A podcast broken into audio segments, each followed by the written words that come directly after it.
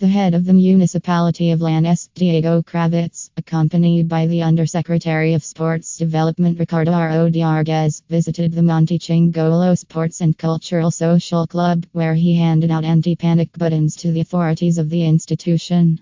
Continuing with the delivery and training program of the security system known as the anti panic button, the head of the municipality of Lanús, Diego Kravetz, visited the Monte Chingolo Sports and Cultural Social Club, where he delivered these devices to the directors of the institution together with the subsecretary of sports development of the commune, Ricardo Rodriguez. The UNITAV is part of the program carried out by the Secretary of Security, headed by Diego Kravetz, through which 180 social and sports institutions of the municipality will receive this tool for crime prevention. This device contributes to the security of those neighbors who carry out different activities within the clubs and is delivered to representative by institution who will have installed the app and will be trained to use it in cases of emergencies, indicating how to activate it, who to call or how to act in case it has been activated by accident.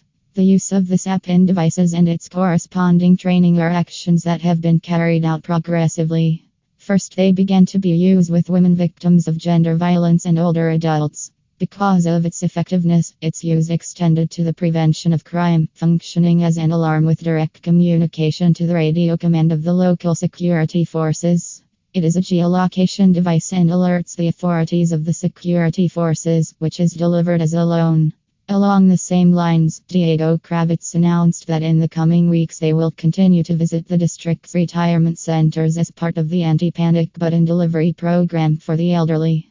We will continue touring the retirement centers of Lanús Municipio to bring them this important and effective tool for their safety.